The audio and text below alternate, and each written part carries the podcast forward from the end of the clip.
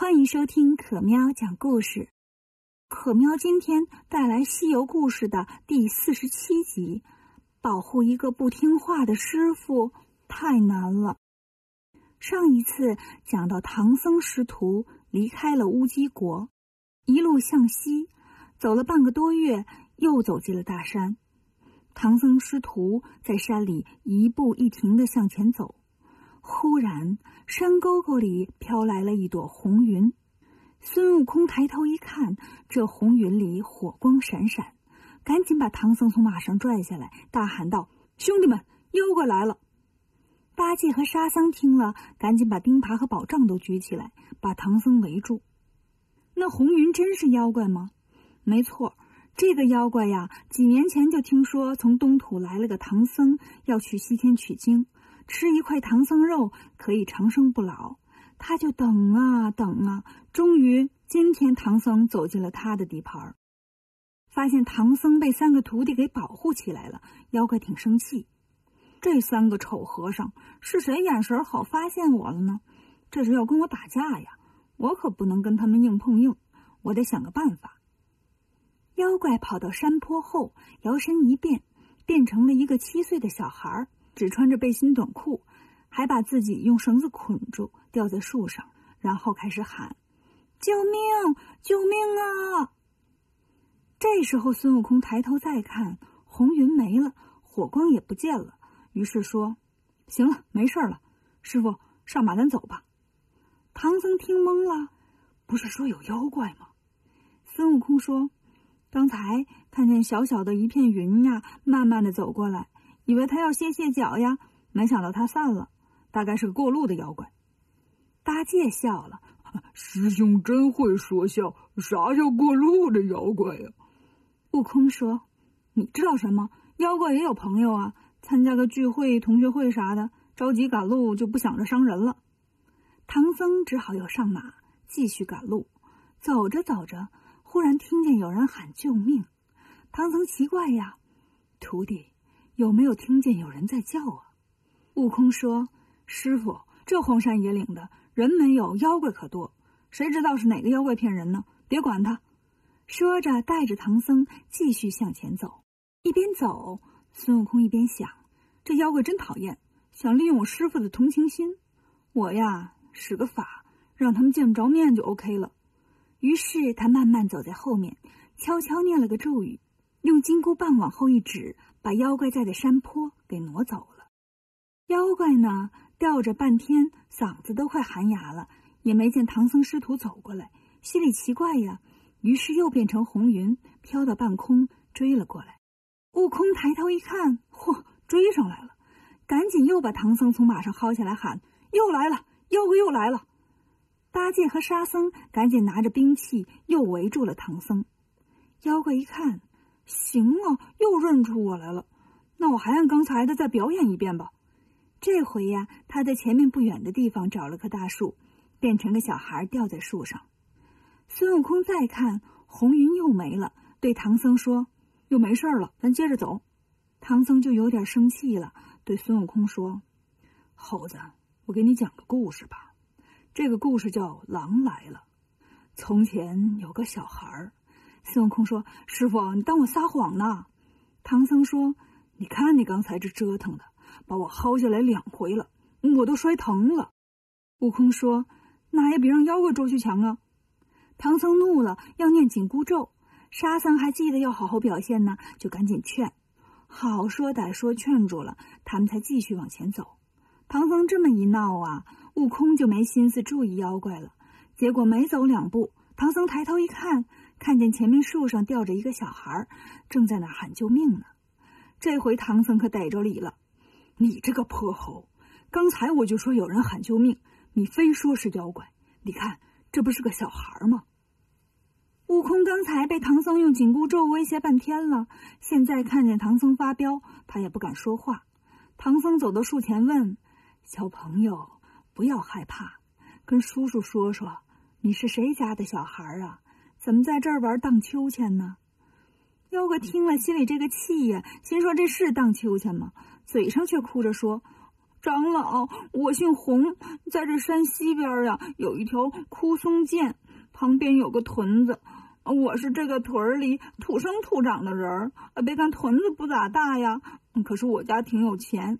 我爷爷号称洪百万呢，不过他去世了，遗产呢落到我爸爸手里，让我爸爸给败了不少。我爸爸就号称红十万了。唐僧说：“啊，这么说来，我知道了。”按照这个逻辑，你应该叫红一万。妖怪说：“哎呀，这还没轮到我继承遗产呢，我家就遭了贼了。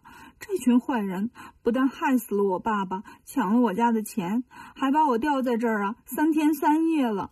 幸亏遇见长老你们了，请你们救救我吧。”唐僧赶紧让八戒把妖怪解开。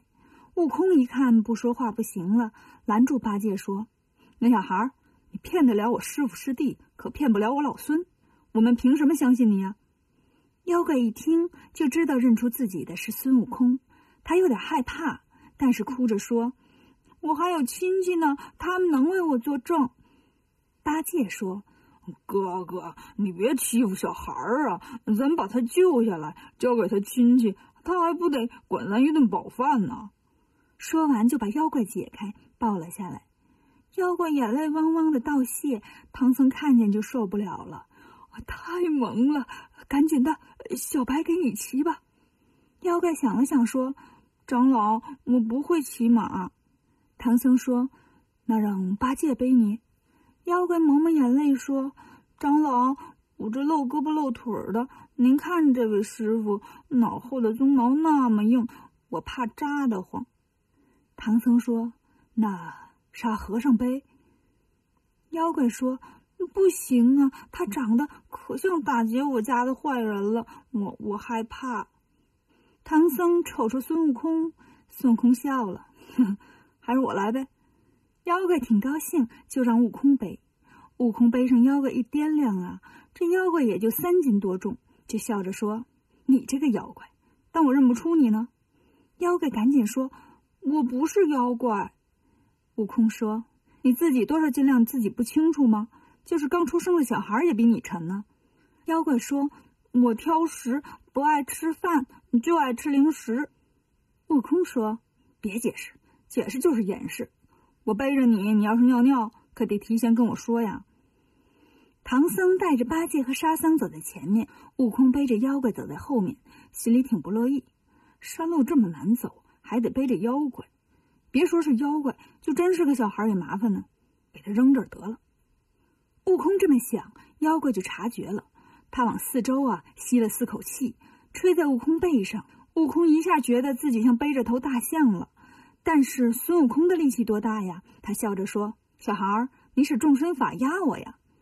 妖怪一听，赶紧又使了个法术，变了个假小孩，让孙悟空背着，自己飞起来。悟空早就不想背了。见小孩变得越来越重，就一用力把小孩给扔了出去。妖怪在空中都看见了，挺生气。